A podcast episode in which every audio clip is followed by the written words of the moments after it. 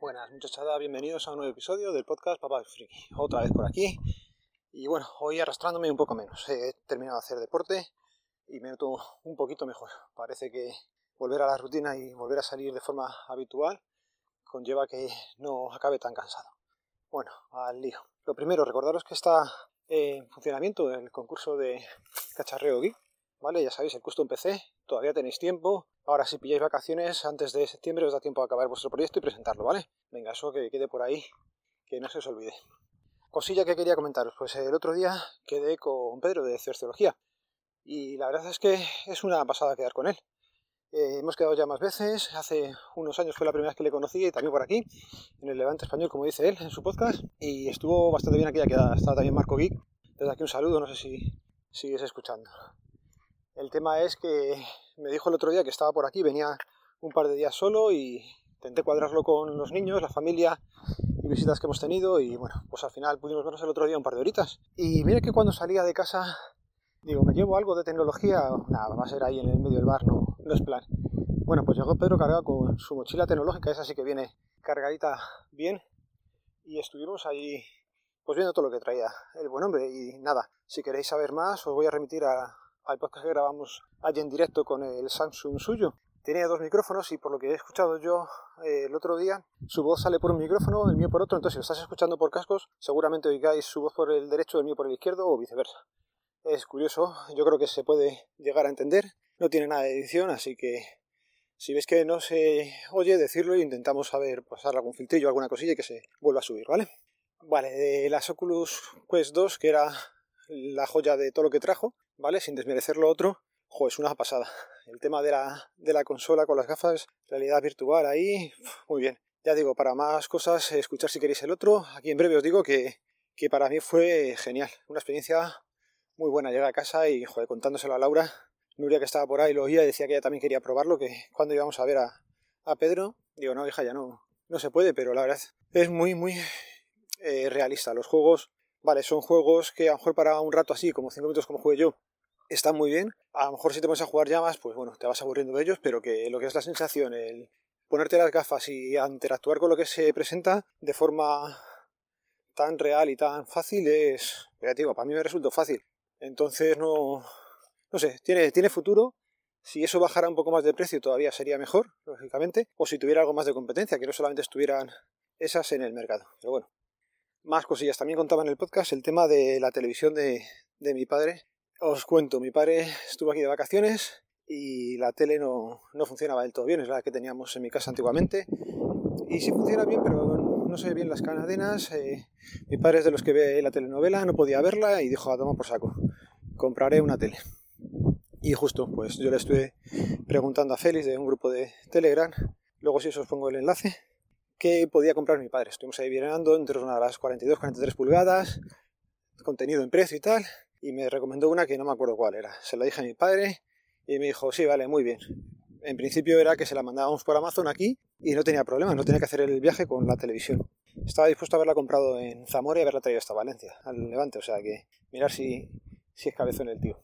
Conseguí evitar que la comprara allí y encontró aquí una cadena de Euronics y la iba a comprar aquí. Bueno, pues vale, pues va a comprarla aquí y se la trae el señor de la tienda que resultó ser vecino nuestro y bueno, pues según puso la tele, puff, aquello no, no se veía bien, con lo cual tenía que devolverla y ahí empezaron todos los problemas.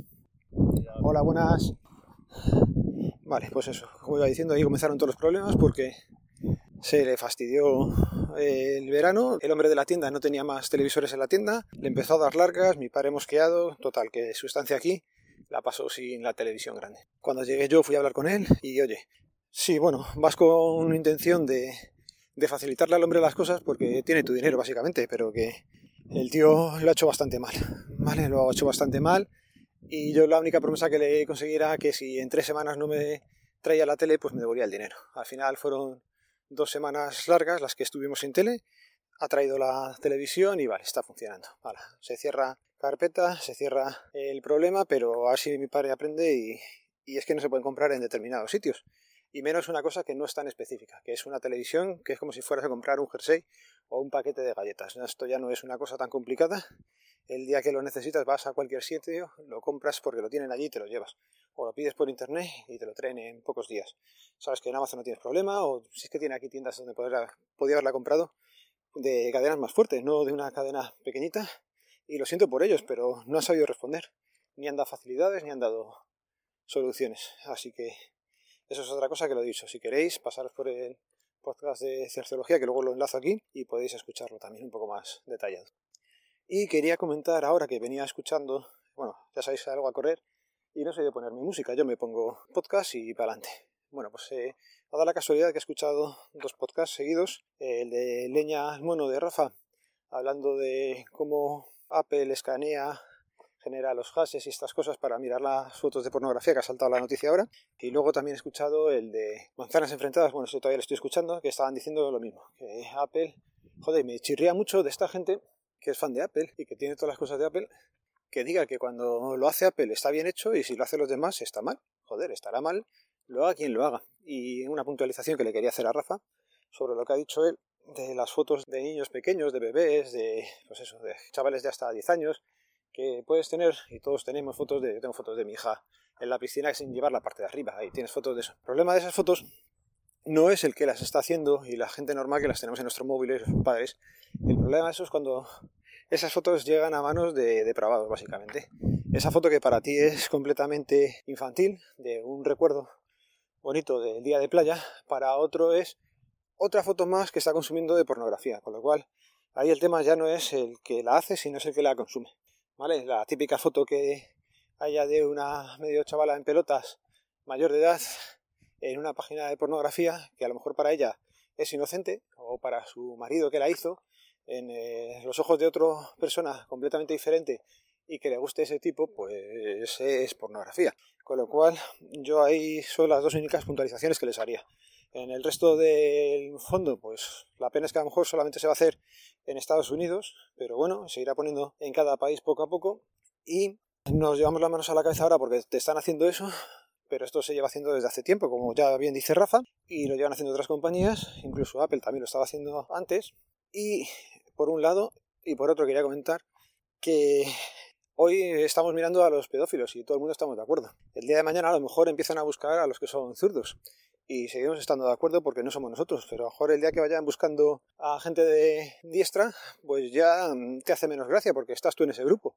Con lo cual es una cosa compleja, ¿vale? Porque entiendo que todo el mundo estamos de acuerdo en que no hay que darle ni voz ni un milímetro de acción a los pedófilos, pero por un lado empiezan, eso lo dejan ahí puesto los mecanismos, el día de mañana cambia el presidente de la compañía, cambia el presidente de un gobierno y le esfuerza a buscar lo que están en contra de ese gobierno y ya les tienes localizados. Bueno, no sé si me explico. Me he venido a la zona de grabación donde está el gallo, donde está una carretera que prácticamente no pasa nadie y joder, hoy está pasando todo el mundo. Y encima el gallo no ha cantado. Bueno chicos, lo voy a ir dejando por aquí. Os recuerdo que este podcast pertenece a la red de sospechosos habituales. Podéis seguirnos en el feed feedpress.me barra sospechosos habituales. Un saludo. Nos vemos, nos leemos, nos escuchamos. Adiós y añadido, da un corte ir grabando y que te cruces con una pareja que medio pone en el oído que no veas. Venga, hasta luego.